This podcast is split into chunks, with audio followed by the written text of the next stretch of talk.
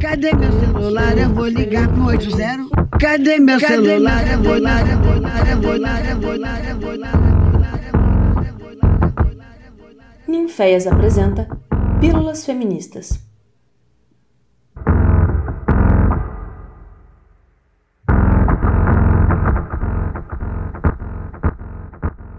Oi meninas, me chamo B Campos e sou estudante de licenciatura em artes cênicas, artista, performer, trans não binária e hoje eu tô aqui junto com duas convidadas super especiais, Daniela Ernst e Najwa Dagash, para tratar de um tema importantíssimo e sempre atual: o feminismo no Islã.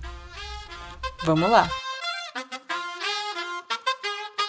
Tú nos dices que debemos sentarnos, pero las ideas solo pueden levantarnos, caminar, recorrer, no rendirse ni retroceder, ver, aprender como esponja. Nadie sobre todos, faltan todos, suman todos para todos, todo para nosotros. Soñamos en grande que se caiga el imperio, lo gritamos algo, no queda más remedio. Esto no es utopía, es alegre rebeldía del baile de los que sobran de la danza de mi mía. Levantarnos para decir ni África ni América Latina se suba. Un barro con casco con lápiz a patear el fiasco. Provocar un social terremoto en este charco.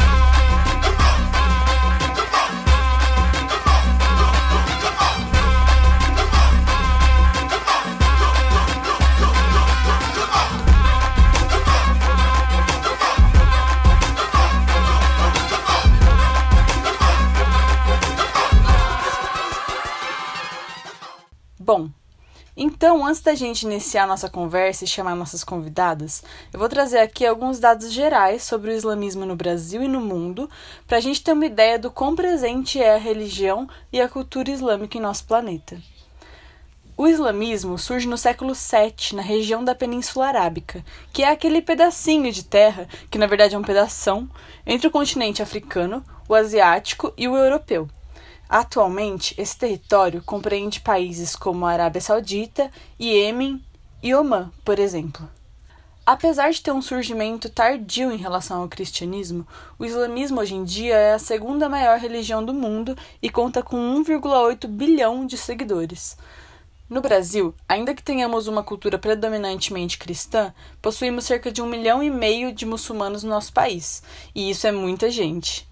No fim das contas, com esse choque cultural, a intolerância religiosa se faz presente, e os corpos que mais sofrem com a islamofobia são os corpos das mulheres muçulmanas. Para entender melhor essas questões, tenho o prazer de chamar Daniela Ernst e Najwa Dagash para conversarem com a gente. Olá, mulheres! Se apresentem para nós! Boa noite a todos e todas.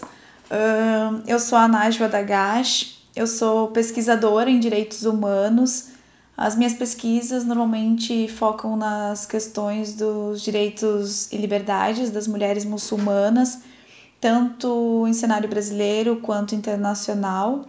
E eu procuro então sempre abordar o tema né, sob uma ótica crítica uh, e feminista terceiro-mundista. Eu sou da região metropolitana do Rio Grande do Sul, pertinho de Porto Alegre. Eu me considero então uma mulher cis, feminista, Sou muçulmana, nascida muçulmana, tenho descendência árabe e palestina. Eu atuo então de uma forma mais ativa na causa da Palestina, da liberdade palestina e também sempre voltando a questões feministas e a situação das mulheres. E é um prazer estar aqui hoje com o B, com a Daniela. Eu acredito que vai ser um papo muito interessante para a gente falar das nossas experiências, das nossas pesquisas e da religião, né? Desmistificar algumas questões, trabalhar um pouquinho com algumas dúvidas, algumas questões que têm essa, essa problemática. Bom, meu nome é Daniela, eu sou bióloga, mestre em ensino de ciências, doutoranda na FEFELEST, da USP. Sou feminista, muçulmana, colorada, e gosto de pesquisar questões de gênero e feminismos. Agora que a gente já se conhece um pouquinho e pensando nessa imagem que a gente cria no Ocidente do que é ser muçulmana, uma imagem que não necessariamente corresponde à realidade, né? Queria que vocês nos contassem o que é ser muçulmana.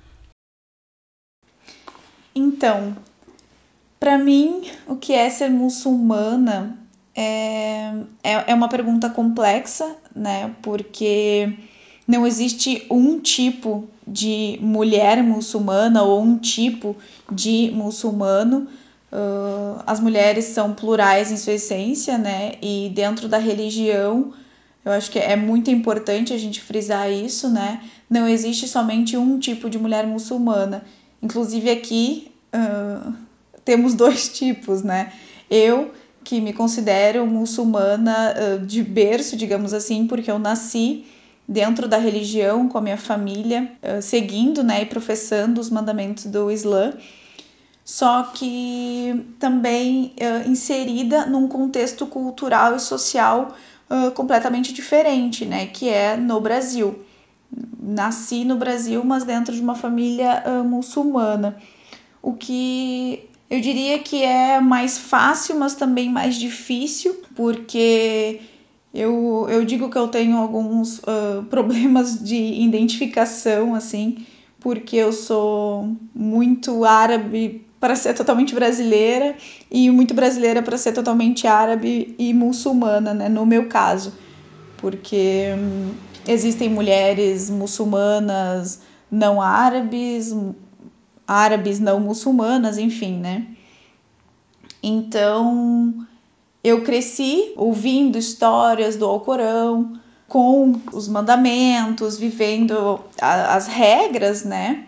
mas aqui no Brasil nunca uh, usei o véu, né? A minha mãe veio uh, da, da Jordânia, né, da Arábia, usando, ela usou um tempo aqui no Brasil e acabou sofrendo diversos preconceitos e situações que eles acabaram não incentivando a, ao uso do véu, somente a outros dogmas assim da religião. E, mas eu tive a experiência de ser uma mulher muçulmana usando o véu uh, na Jordânia, né, em um país árabe e predominantemente muçulmano, né. Então eu tive duas fases, né, de, de como mulher muçulmana, mas retornando ao Brasil, uh, a questão da carga cultural e de todas as possibilidades negativas que que me apresentaram. Eu, e também a idade, né? Eu era nova, na adolescência ali, eu acabei escolhendo não usar. E a minha família sempre ficou do, do meu lado, assim, nesse sentido, né? Eu não tive o apoio da minha família para usar o véu, né? mesmo sendo uh, muçulmana, tendo os meus avós, meus pais, assim. Então, eu diria que ser uma mulher muçulmana é preciso ter muita força de vontade, muita fé, muita perseverança, resiliência, porque a mulher muçulmana carrega a religião com ela, né? Tu consegue ver a religião através dessa mulher, né? Eu acaba até sendo um, objeto religioso por carregar com ela todos os dias, né? Essa afirmando todos os dias não quem ela é, mas ou também quem ela é, né? Porque eu digo que o Islã não é somente uma religião, né? É um estilo de vida que acaba determinando, né, muitos passos que tu dá. Então, ser uma mulher muçulmana, principalmente fora de países uh, não muçulmanos, ou seja, países mais ocidentalizados, com um estilo de vida diferente, onde é, menos roupa é mais normal, digamos assim. Eu acho que a mulher tem que ser muito forte, resiliente, né? E tá determinada de todo dia reafirmar aquilo dentro um, do seu coração, né? E da sua vida, porque dependendo do, de como ela vive, ela pode passar por situações diferentes, né? Bom, para mim, o que significa ser muçulmana está muito ligado com uma postura ética e de conexão com a criação.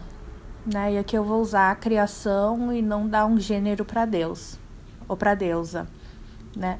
Não binário, falando assim, porque a gente a gente cultua da maneira que fica mais confortável, né? Então, é, ser muçulmana para mim tem muito a ver com uma constante autoanálise e reflexão, uma luta interna com os impulsos que a gente tem, às vezes, de, de ser violenta ou de, de fazer alguma coisa ruim.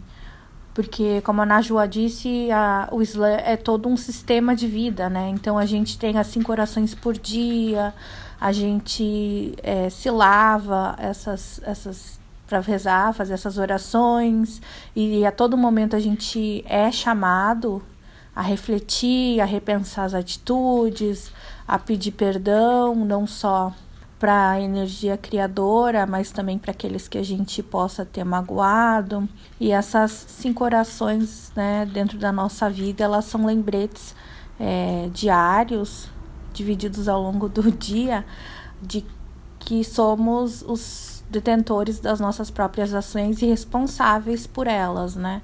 Ser muçulmano é isso para mim, é, é, é ser consciente do meu papel não enquanto objeto, mas enquanto ser inserido no contexto social, histórico e me afirmar, apesar das dificuldades, para a transformação, né, dessa sociedade que a gente vive sabendo de todas as contingências que a gente enfrenta.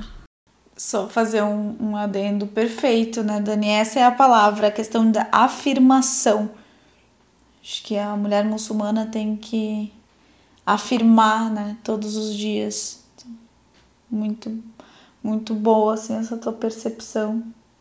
Clareia muitas coisas em mim também, ouvindo o que é ser mulher muçulmana para ti.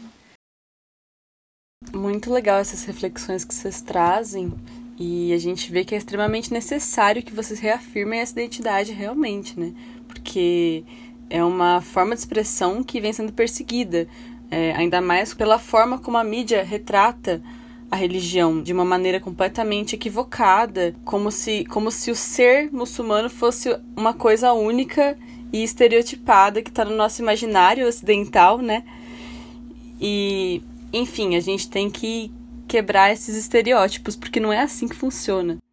Então, agora, é, já que eu sei aqui que a Dani é uma muçulmana convertida e a Najwa nasceu dentro de uma família muçulmana, eu queria que vocês me falassem como que é essa relação. Quais são as diferenças de você ter nascido dentro de uma família islâmica e qual que é a diferença para aquela pessoa que se converte? Então, falando, né, acho que é sempre bom deixar claro que eu tô falando da minha experiência, né, da, da minha vivência, dos meus sentimentos aqui, e não tô falando por uh, todas as mulheres muçulmanas, né. Uh, como eu nasci dentro da religião e é, é praticamente isso que eu conheço e que eu vivi, uh, eu sempre eu, eu percebo assim que para mim é uma coisa mais natural e, e menos eu, eu me sinto, né, pelo menos vendo e convivendo com as, as meninas que se revertem, que o quanto elas estudam, o quanto elas se dedicam, né, o quanto novamente, né, elas têm que reafirmar isso o que para mim eu, eu digo assim que eu aprendi de forma muito mais orgânica a religião e talvez até um pouco mais uh, não fraca, mas menos intensa, né? Por mais que né, eu faça todas as ali os, os manda siga os mandamentos, é, é, não sei, me parece um pouco menos assim, sabe? Eu me, eu me sinto em dívida. Eu, eu me sinto assim que eu precisava ser mais, estudar mais, me dedicar mais, uh, cumprir com as minhas obrigações. Que eu, eu digo assim, que eu admiro muito as mulheres, no caso, né, brasileiras com quem eu tenho contato, que se revertem no sentido de quantas coisas elas passam, vivem e de, e de uma forma diferente e às vezes muito mais pesada do que eu né? E, e também pela questão de eu não usar o véu. Eu acho que isso conta muito, porque também as minhas experiências com relação a preconceitos, assim, ela não, não tem a carga religiosa, sabe? É mais a carga cultural, no meu caso, né? Tem isso também, essa questão da cultura está muito envolvida, mesmo sendo cultura, religião, serem coisas diferentes, para mim elas são muito uh, entrelaçadas, né? elas se confundem o que é religião e o que é cultura no meu dia a dia. Então,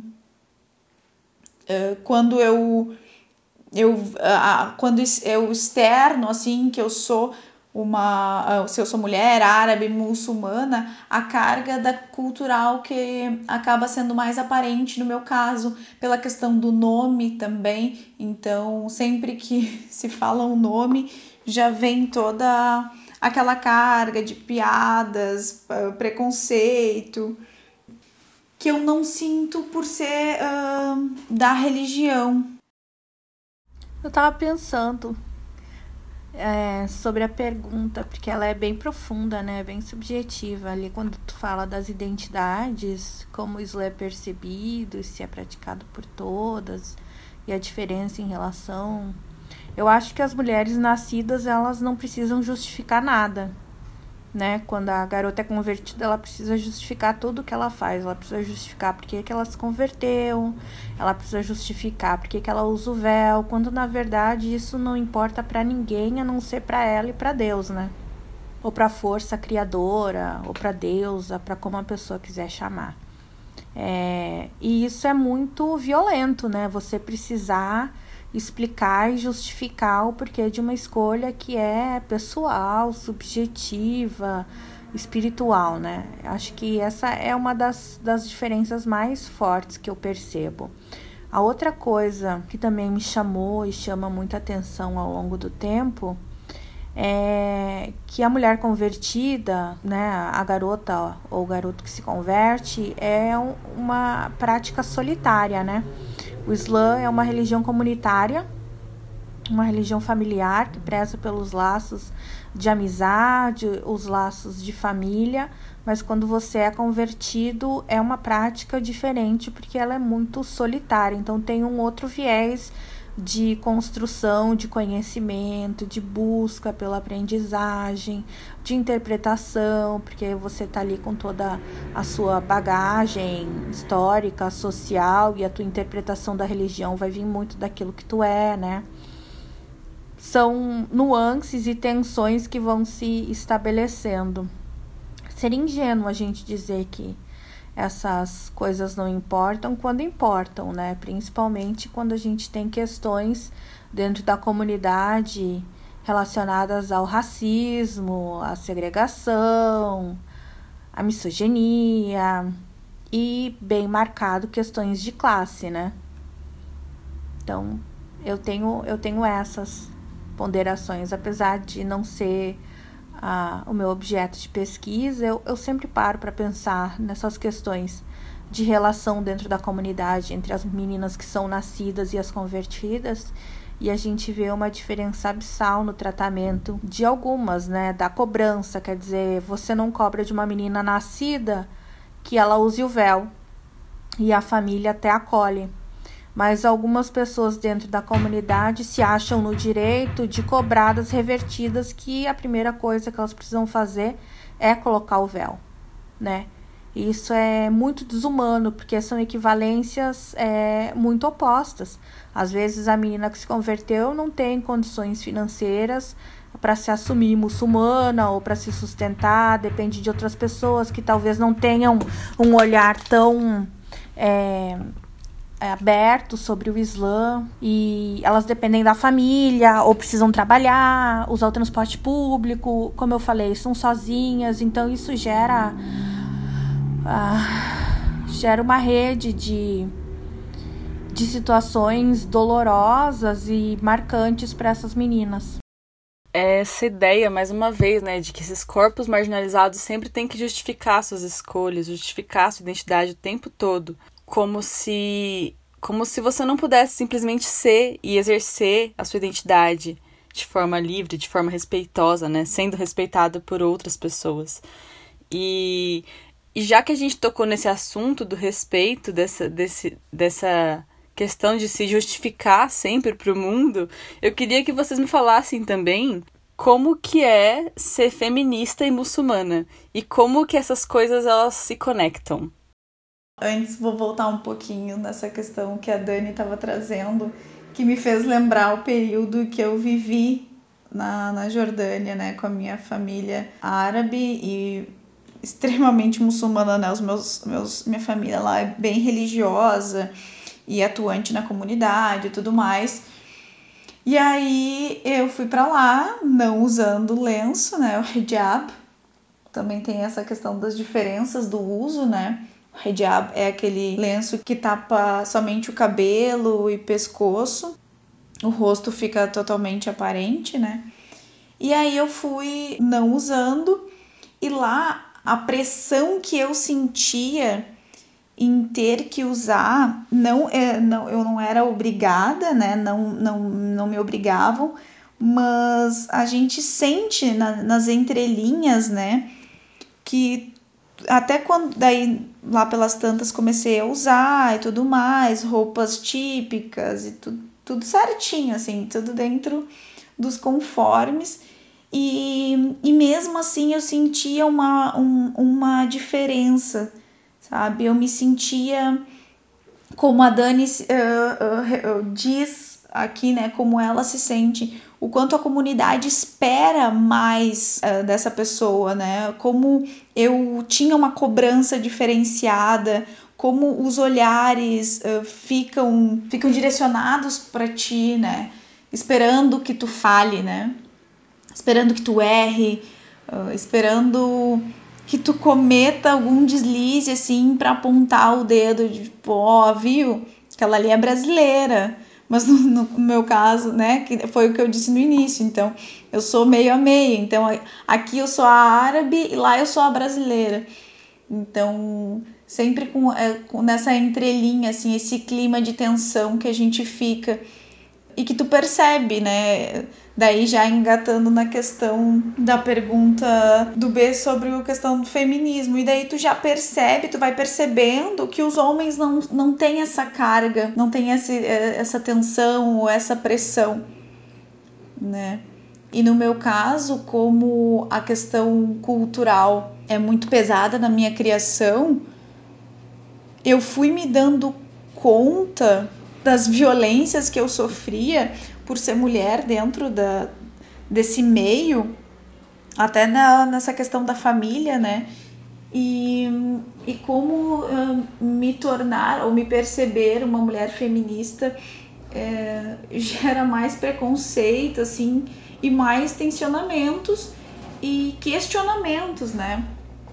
Até com relação à minha mãe, que é uma mulher criada dentro da religião, dentro dos dogmas e, e em um país né, diferente, uma cultura diferente, regras sociais diferentes, ela trouxe isso para nossa criação, né? Eu sou a mais velha de ah, quatro irmãos, os, os mais novos são todos homens, e quando eu vou me percebendo uh, feminista, me descobrindo feminista e começo a questionar certas coisas, o quanto eu não sei, eu fui me dando conta né, das violências e fui questionando, tipo, ah, como assim eu tenho que fazer isso e o meu irmão não? Por que tu me trata dessa forma e o meu irmão não? Então, coisas bem básicas, né, do dia a dia, dentro do núcleo familiar que a gente vai percebendo e daí já começam as problemáticas assim de tipo por que tu tá questionando isso? Ah tu vem com esses pensamentos feministas para dentro de casa. E daí aquela coisa de até começar a questionar uh, questões culturais assim. E daí o, o, o quão é importante estudar porque até a professora uh, Franci Rose né que é uma referência para mim em estudos uh, da religião que ela fala: a gente questiona com um olhar ocidental. Mesmo para mim, que fui criada dentro da uh, cultura, mas no Brasil, eu ainda assim questiono com um olhar ocidental, posturas culturais, né?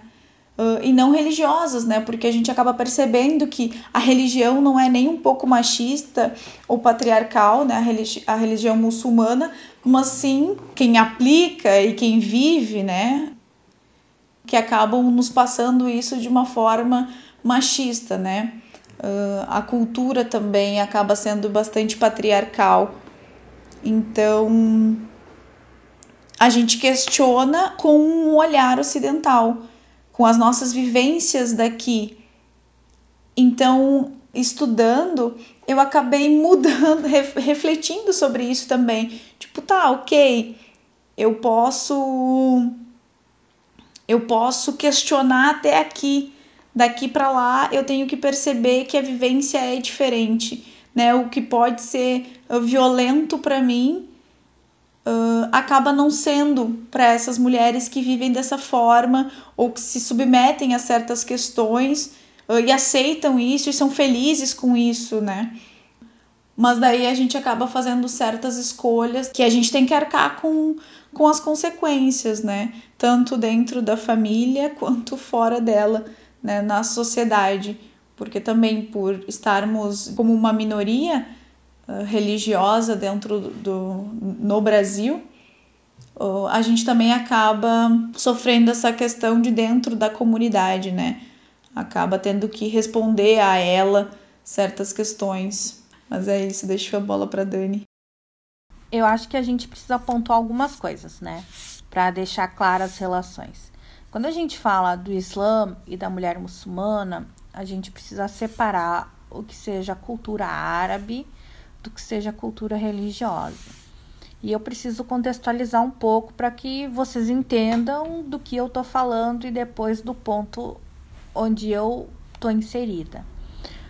O Islã é uma religião monoteísta, né? Que desde o seu advento é, dá poder emancipatório para a mulher. Então, uma das primeiras pessoas a se converter ao Islã foi uma mulher, essa mulher era uma mulher viúva, que tinha filhos, sabe? E que se casou com o profeta. Ela era mais velha que ele, 25 anos, e eles casaram, tiveram filhas. Enquanto ela viveu, ele não casou com nenhuma outra mulher. Isso já já mostra o quão avançado, né, é, esse sistema é. Ainda assim, a gente também precisa pontuar que quando profeta Muhammad, que a paz, a bênção a misericórdia de Deus estejam com ele, falece e que existe a primeira eleição naquela região, as mulheres podiam votar e ser votadas. E eu pergunto aqui, B, quando a mulher no Brasil pôde votar e ser votada? Entende? Votar e ser votada. Durante a vida dele, as mulheres é, tinham um papel principal, elas eram guerreiras, elas eram generais, eram professoras, eram juristas, eram sábias. Uma das esposas dele foi responsável por guardar uma cópia do Alcorão, que depois serviu de base para que todos os outros fossem compilados. A pessoa que fazia a segurança dele em batalha era uma mulher. Existiam tropas de mulheres, as mulheres iam para as batalhas, elas tinham um papel importante. Durante todo o califado islâmico na Espanha, na região da Ibéria, se você voltar, nós tivemos poetisas, cientistas, o astrolábio foi criado por uma mulher muçulmana. Nós tínhamos médicas, cartógrafas. A primeira universidade do mundo foi criada por uma mulher negra, africana e muçulmana, ainda funcionando, está no Marrocos. Então são coisas que a gente precisa entender o contexto e colocar assim, gente, há mil e poucos anos atrás isso estava acontecendo e a mulher no Brasil começou a votar o quê? Então, consultando aqui para não falar besteira, o direito ao voto feminino só entra para a Constituição Federal em 34, mas é só em 45 que as mulheres votam pela primeira vez para a presidência, já que nesse meio tempo a gente teve o golpe do Getúlio Vargas, né? Pois é, quando foi que a gente conseguiu ter a primeira presidente? Presidenta, com orgulho, né? Foi há pouco tempo. Então, em países de maioria muçulmana, e eu não vou entrar aqui no quesito árabe, porque o Islã é asiático, né? A maior população islâmica do mundo é da Ásia, da Indonésia, da Malásia, do Paquistão, do Irã. Os árabes são 18% e todo o resto é asiático, é convertido, é uma religião majoritariamente hoje asiática, a gente precisa entender esses conceitos. Poxa, a Benazir Bhutto foi presidente do Paquistão quatro vezes e assassinada na quinta vez que ela foi eleita. E a gente ainda não tinha eleito uma mulher presidente no Brasil. Arábia Saudita, com todas as ressalvas e todas as exceções, e eu quero deixar isso super claro aqui, não estou dizendo que é modelo, pelo contrário, tem mais mulheres representantes na política do que a gente tem no Brasil. Então a gente precisa ter esse olhar e essas equivalências e poxa, não é tão superficial assim. Cada contexto tem uma especificidade que precisa ser avaliado, entende? Então, quando a gente pensa nessas coisas, não dá para pintar tudo com, com, com o mesmo lápis, né, com a mesma cor. Tem que ter cuidado. Então, a partir disso, você vê que todas as pautas feministas, né, de direito ao trabalho, de direito a voto, a mulher muçulmana podia escolher com quem ia casar, administrar os próprios bens, pedir o divórcio se o homem não a satisfazer sexualmente, né, ou se acabar o amor. Então, todas essas pautas que começam a acontecer a partir da Revolução Industrial na Europa, elas nem passaram lá. O que aconteceu é o quê?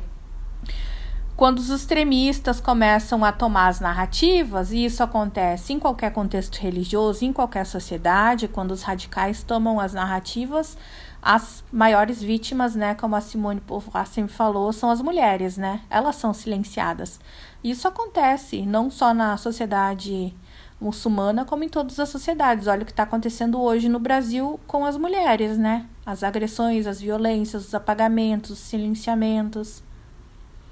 Então, hoje ser feminista para mim, primeiro é garantir que esses direitos eles sejam respeitados e seguidos.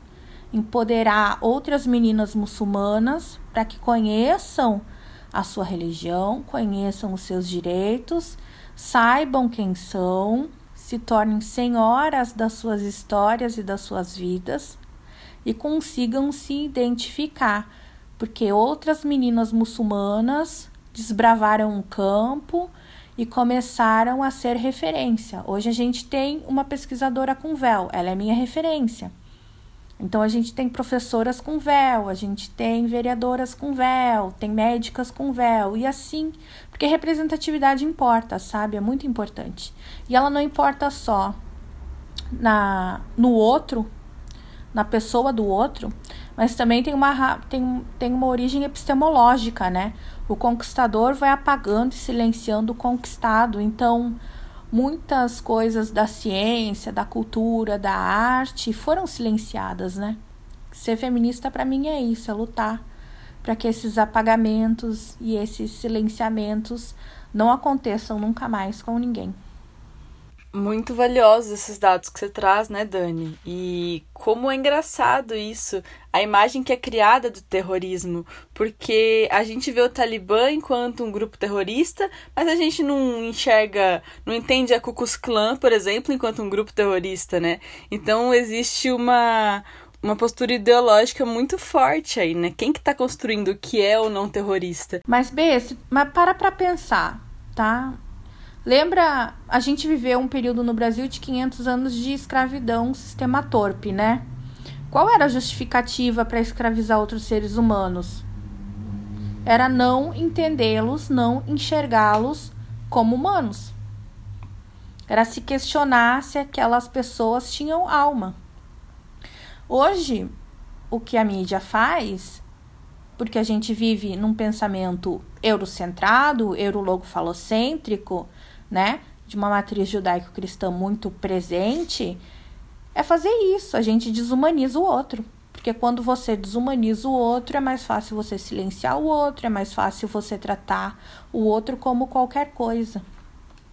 Então, quando falam é, do terrorismo no Talibã, a gente não pode esquecer que aquelas pessoas foram treinadas, foram armadas pelos Estados Unidos para ter uma fronteira ali com a Rússia, né? A gente não pode esquecer que a guerra do Iraque foi uma farsa, que na realidade eles queriam entrar no Iraque foi uma desculpa para entrar no Afeganistão, porque embaixo daquela terra a gente tem a maior bacia de gás do Cáspio Azerbaijão. Que as companhias do Dick Cheney, que era o vice do Bush e dele, queriam explorar o gás natural. Que alguns meses antes de ter a guerra eles se encontraram com o Talibã e eles não aceitaram. Então, são vários contextos que são muito mais políticos e geopolíticos do que religiosos. Mas, assim, a gente pode falar que a escravidão é, foi um problema da cristianidade? Não, era um problema daquele, daquele corte. Eram razões comerciais e de desumanização. Muito do que acontece hoje tem as mesmos, os mesmos fundamentos. Então a gente não pode esquecer isso. Nem ser ingênuo de achar que existe esse binarismo do bonzinho e do malzinho. Não. São situações diferentes. E é muito maluco isso, porque a gente até ouve falar, né? Ah, os muçulmanos são aquele povo lá que, que não significam nada, eles são um povo retrógrado, são um povo que, que não sabe o que está fazendo. Só que como que um povo que não sabe o que está fazendo, um povo retrógrado, é capaz de, por tanto tempo, é, manter uma postura militar tão firme é, perante a maior força militar do mundo atual, né? Então é muito maluco pensar isso, porque essa imagem que criam do, do mundo islâmico, é, que criam que vinculam só os terroristas, né? Ela não faz sentido algum. A gente vê, quanto mais a gente a gente pesquisa sobre, mais a gente percebe que as coisas as coisas não se encaixam, né? Não faz sentido. É só uma construção toda para a gente ter essa imagem falaciosa do que é ser muçulmano. E essa imagem gera muita, essa imagem criada gera muita violência sobre esses corpos. Então, eu queria que vocês me falassem agora sobre o como, como que é viver a islamofobia aqui no Brasil, já que o Brasil é um país que tem uma parcela muito pequena da população que é muçulmana, né? Ao contrário de países no Oriente Médio, até mesmo países na Europa, onde a gente ouve, ouve mais falar sobre o tema. Eu queria, eu queria só voltar ali no Afeganistão, tá? E deixar claro uma coisa. O Afeganistão, ele nunca se rendeu, né? Alexandre o Grande tentou dominar o Afeganistão, não conseguiu. A Rússia tentou dominar o Afeganistão, não conseguiu. Os Estados Unidos tentou e não conseguiu. Aquele povo é muito valente. E daí você fala assim: ah, porque o Talibã voltou. Vamos parar e pensar. O Talibã voltou em duas semanas, conquistou 26 cidades. Será que o Talibã conquistou pela força ou as pessoas estavam tão enojadas de ter uma, uma ocupação no seu território que preferiam, preferem viver naquele sistema que pra gente é horrível do que viver sob ocupação? Vocês já pararam para pensar nisso? Eu paro e penso, sempre. Sempre. Porque ninguém conquista aquela quantidade de cidade naquela rapidez se não houver se, não, se sem resistência só pode ter sido sem resistência. A gente sabe muita pouca coisa do que acontece lá e eu sendo bem sincera não acredito em muita coisa que vem porque sempre tem um recorte né? A gente vai aprender realmente sobre o que está acontecendo lá a partir de agora né? Com os relatos. Espero, sinceramente, para as pessoas que vivem lá, que esse regime não seja tão torpe quanto o outro. Não acredito que vai ser, acredito que é torpe, acredito que vai ser ruim. Espero que as pessoas consigam reconstruir o país delas, porque estar sob o jugo americano também não é fácil. Viver sob ocupação não é fácil. Então aí os palestinos sobrevivendo e a Nájua é testemunha porque é presidente da Juventude Palestina. Então, antes da gente falar ou afirmar, né, a gente precisa ver também o desespero daquela população para se ver livre do invasor, né? Se fosse um regime de rosas, eles teriam resistência, né? Ainda mais porque as tropas americanas ainda estavam lá, Ainda mais porque eles estavam armados, estavam treinados. É muito complexo. Ainda tô lutando para tentar entender o que acontece lá. Arrasou, Dani. Ótima sua fala. E é sempre bom reforçar que esse extremismo religioso, esse terrorismo não representa o que é o Islã, né? não representa o que é a religião. De forma alguma. Então, como eu falei inicialmente, aqui no Brasil, praticamente eu não posso dizer que sofri algum tipo de islamofobia, sabe? Eu acho que as minhas vivências são mais voltadas a a xenofobia, assim, são mais xenofóbicas do que islamofóbicas, né? Eu acho que principalmente também pela questão de eu não usar o véu, né? A minha identidade religiosa não acaba não afetando tanto o, o meu dia a dia, né? As minhas vivências.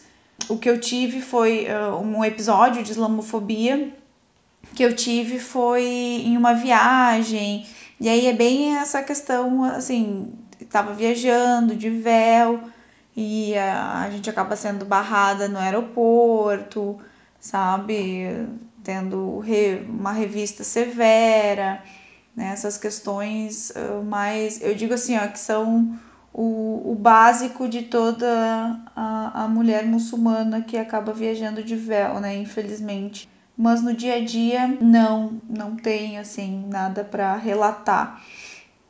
O que eu tive contato assim foi com a minha pesquisa, né, onde eu até acabo trazendo um cenário da islamofobia aqui no Rio Grande do Sul, onde né, a maioria, da, mais de 70% das mulheres acusam já terem uh, vivenciado um tipo de islamofobia.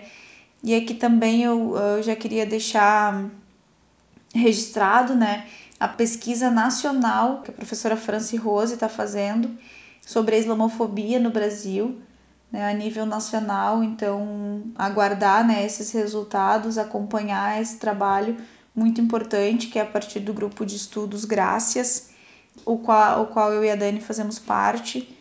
Então, eu acho que a partir disso também a gente vai ter um bom cenário do que acontece no Brasil, a, a maioria das situações pela minha pesquisa aqui em âmbito regional do Rio Grande do Sul, a, a questão da mídia, internet, televisão, e em questões trabalhistas, né, quando essas mulheres uh, querem ingressar no mercado de trabalho, é onde elas sofrem maiores preconceitos e islamofobia, né? Onde também existem pesquisas que falam, que apontam que a islamofobia acaba sendo um tipo de racismo de gênero, né? Porque realmente o, o foco acabam sendo as mulheres, né? Elas acabam uh, sendo ali a linha de frente né? nessas situações. Os homens acabam não, não sofrendo tanto episódios de islamofobia ou violências, enfim. E, e também uh, naquele sentido da fala perfeita da Dani, de, e, e que tu também coloca, Bê, nesse sentido de uh, tirar a racionalidade do, do muçulmano ou do oriental, né, da, e, e transformar ele na, nesse, nesse personagem bárbaro, irracional, onde só se tem violência e opressão. Também é a importância de da gente refletir é, é, essas questões e entender né, o projeto político por trás de todas essas violências que muitas vezes fica de, nos passam de forma tão superficial e a gente acaba com esse sensacionalismo midiático acaba muitas vezes engolindo, né? Então, da gente conseguir olhar para essas pessoas e se reconhecer nessas pessoas, né? Ver que elas uh, são seres humanos também, para que a gente uh, consiga entender de forma uh, genuína o, o que elas pensam, desmistificar essa de que mulheres muçulmanas são todas oprimidas, que precisam de salvação, que todos os homens muçulmanos são bárbaros, violentos né? Humanizar essas pessoas para que aí sim a gente consiga reconhecer elas, para que aí sim a gente consiga trazer elas para nossa realidade, para conseguir entender dentro dos seus contextos, dos seus recortes e tentar diminuir né, todo esse preconceito e esse estigma envolto da religião e da cultura. Eu fico pensando nessa, nessa tua colocação das violências vividas no dia a dia. As violências elas são cotidianas, discursivas, mas não são só contra os muçulmanos, né? E eu reflito bastante sobre como o uso do hijab me ajudou a não ser uma pessoa tão escrota, ainda eu centrada numa bolha. Se eu não tivesse adotado o hijab, eu ainda estaria ocupando meu lugarzinho numa bolha, né? Uma menina branca, de classe média, com sobrenome europeu, aquela guriazinha militante que teria pena das pessoas que sofrem algum tipo de discriminação ou de violência, mas não entenderia verdadeiramente o que é passar por esse tipo de situação. Eu nunca não queria sentir, né? Esse ódio discursivo, esse ódio físico. O hijab me proporcionou isso e eu sou super grata porque ele abriu, né, expandiu o campo para que a minha luta não ficasse centrada só na questão das muçulmanas, mas fosse uma luta e uma resistência para que todas as, as minorias tivessem seus direitos garantidos e poder escutar essas vozes, né? Para que todas, todos e todes possam amar quem quiser, serem quem são, usarem o nome que se sentirem mais confortáveis, a roupa que escolherem, sem que ninguém diga ou limite o que alguém pode ou não fazer. A violência que a mulher muçulmana que usa o hijab sofre, ela é muito próxima da violência que as minorias de matriz africana sofrem, que as mulheres e os homens trans sofrem, porque a gente traz no corpo essas marcas, né? Elas são visíveis essa identidade mais marcada, esse recorte, ele está presente no nosso corpo, nos nossos gestos, nas nossas é, personas, né? Os nossos corpos, eles são vistos, eles são objetivados, eles são adjetivados, racializados dentro deste contexto, né? E essas violências, elas não são só discursivas, só físicas, né? Elas também são do olhar, né? Porque a gente percebe é, no olhar do outro é, a repulsa, né?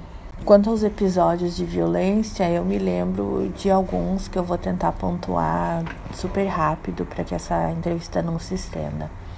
O primeiro que eu posso enumerar, eu estava saindo do prédio da dentista com a minha mãe, nós estávamos no elevador, e no o elevador era grande assim, tinha eu, minha mãe, dois homens com camisetas de uma religião, e aqui eu não vou citar religião porque não acredito que as religiões sejam ou preguem a violência, mas que os sujeitos que são violentos vão viver uma religiosidade violenta.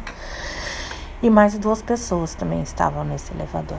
Então, eles começaram a nos agredir verbalmente, nos mandando embora do país. E eu questionei embora para onde, já que eu sou brasileira, né? O que me espantou é que nessa ocasião também ninguém se manifestou na nossa defesa. As pessoas que nos acolheram foram duas meninas trans que tinham um salão no mesmo prédio e que foram é, nos ajudaram a, a correr atrás dos caras, chamar a polícia e tentaram pedir as gravações pro síndico do prédio, né? Foram super queridas e a gente vai lá até hoje. Por isso que ações como essa, de vocês terem nos chamado para conversar, elas são super significativas, porque ajudam a gente a tecer essas linhas, essas redes de amparo, de acolhimento, de escuta, para que a gente se olhe, se perceba, se relacione, converse, tente se entender. Eu acredito que não cabe mais esse tipo de situação e a gente precisa parar de ficar arrumando desculpa para esse tipo de comportamento. As violências é, discursivas, elas é, geralmente vêm fantasiadas ou encobertas com o tom da brincadeira, né? Ah, mulher bomba, ah, isso, aquilo. E tudo isso é extremamente violento. Eu acho que acabou o tempo da gente passar pano pra gente filha da puta nesse nível, e é esse o termo, porque a informação, ela tá aí, né? Qualquer um pode procurar. E as pessoas precisam pensar antes de falar, né? Se aquele comentário não tá magoando o outro, se ele é necessário se ele é realmente importante. Espero que as pessoas que estejam escutando a gente também é, se permitam afetar é, e repensem a, as atitudes, até as atitudes de subalternizar as outras mulheres, né? Que não são como elas, achando que as muçulmanas são pobres coitadas, que elas não têm voz, que elas são oprimidas. E eu não vou aqui passar pano para ninguém. Realmente, algumas mulheres muçulmanas são oprimidas.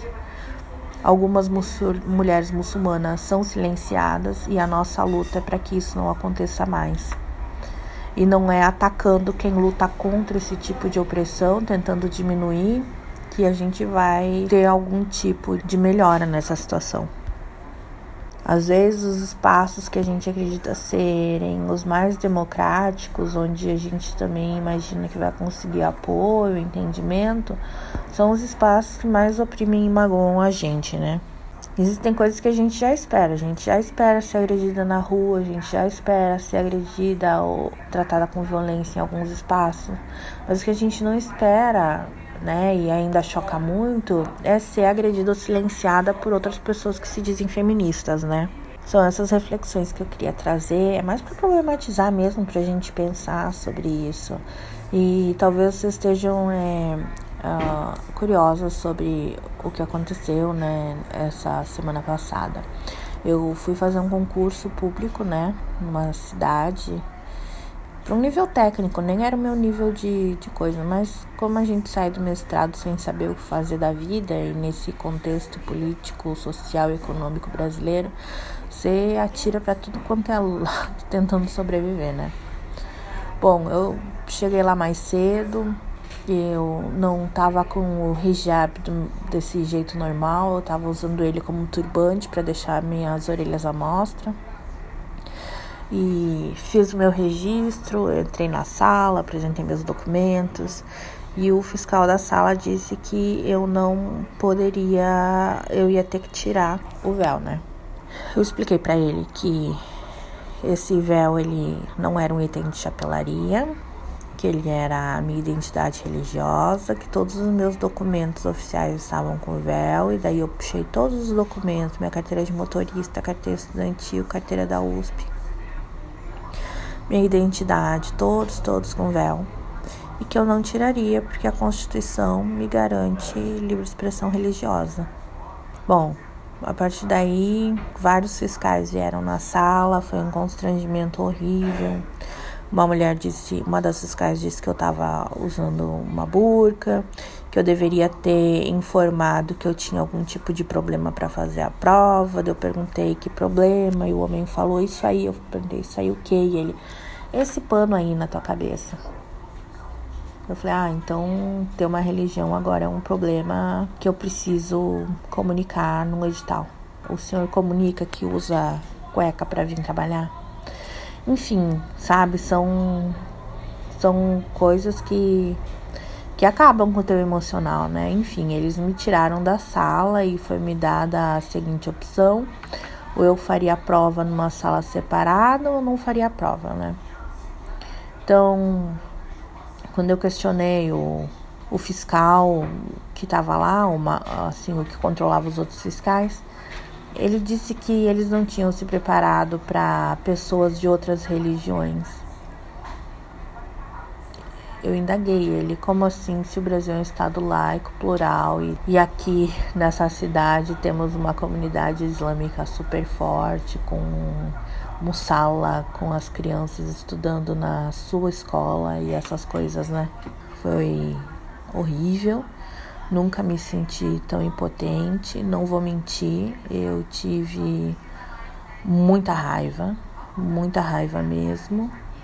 E espero que nenhuma outra pessoa passe por isso.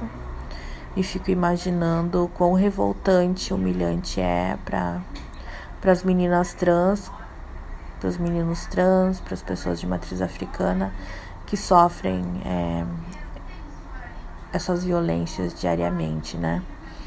Então, B, quando a gente aqui, eu e Nájua, falamos que a nossa postura de luta contra a intolerância, né, contra a islamofobia, contra o racismo, essa é uma luta que não é só para a nossa comunidade, porque são pautas universais. O nosso nunca mais é um nunca mais não só contra as mulheres muçulmanas, é um nunca mais contra ninguém. Espero que outras vozes, múltiplas vozes, se juntem às nossas reivindicações e às nossas lutas e também não permitam que isso volte a acontecer com mais ninguém. E saber que tu não é a única pessoa que passa por isso e mesmo uh, e, e, é isso assim, independente de quem tu seja ou da tua história ou do teu currículo, né? Que a, a Dani, uma pessoa com currículo que ela tem, com o histórico, com conhecimento, as armas para se proteger de uma situação dessa, de um constrangimento, desse, uh, dessa islamofobia, desse racismo. E na hora a, a pessoa fica totalmente impotente. Né? O tamanho da violência, quantas pessoas será que não vieram uh, abordar ela? Uh, os olhares, como ela havia dito antes, nossa, situações que eu passei assim, que daí eu lembro dos olhares, é tão pesado. Ninguém se levanta para falar uma palavra. Porque, e por quê? Porque todos estavam de acordo com essa agressão, com essa violência.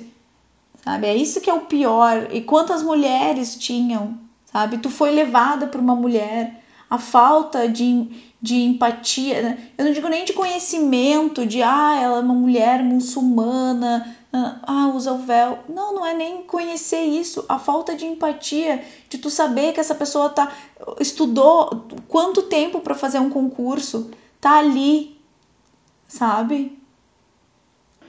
E saber que tem gente que passa por coisa pior, sabe? Por ser quem se é pura e simplesmente por ser quem se é, pela sua identidade. Então isso é é por isso que a gente está aqui, né? Por isso que a gente luta tanto.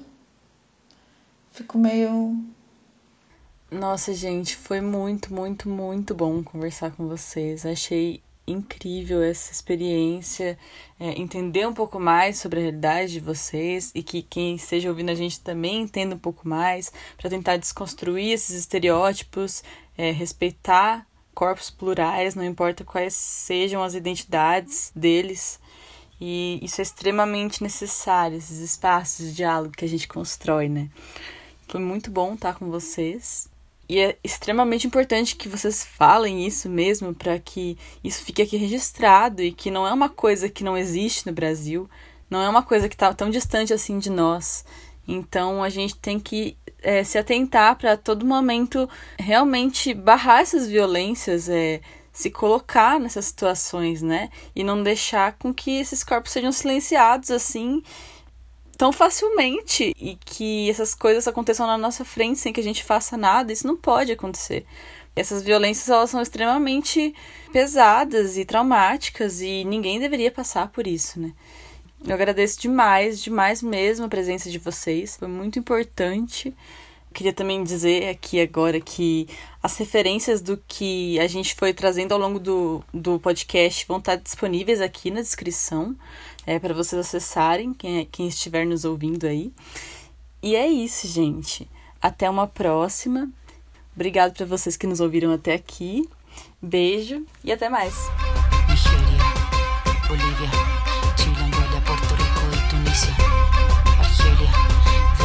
Guatemala, Costa Rica, Camerún, Congo, Cuba, México, República Dominicana, Tanzania, fuera Yankee de América Latina, franceses, ingleses y holandeses, yo te quiero libre. Palestina. siempre.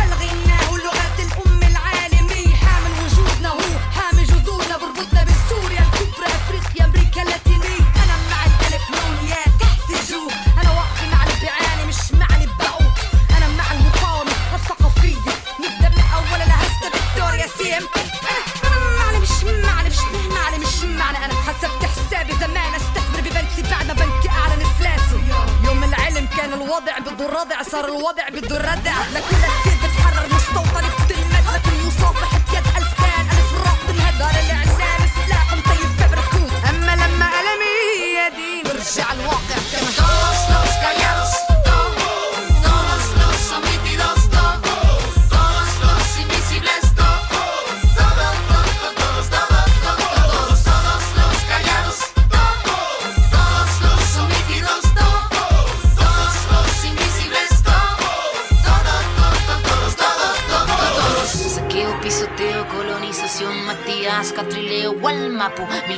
venceremos. Del cielo al suelo y del suelo al cielo vamos.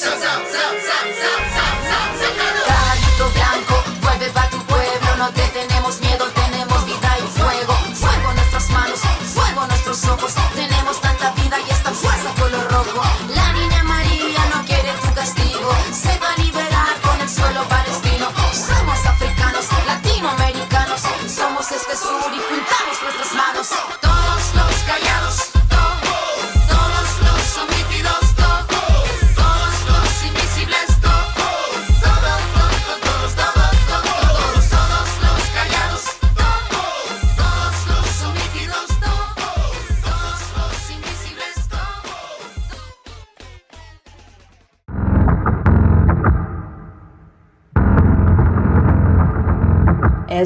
foi mais uma produção do Ninféias, Núcleo de Investigações Feministas, com o apoio da Pró-Reitoria de Extensão da Universidade Federal de Ouro Preto.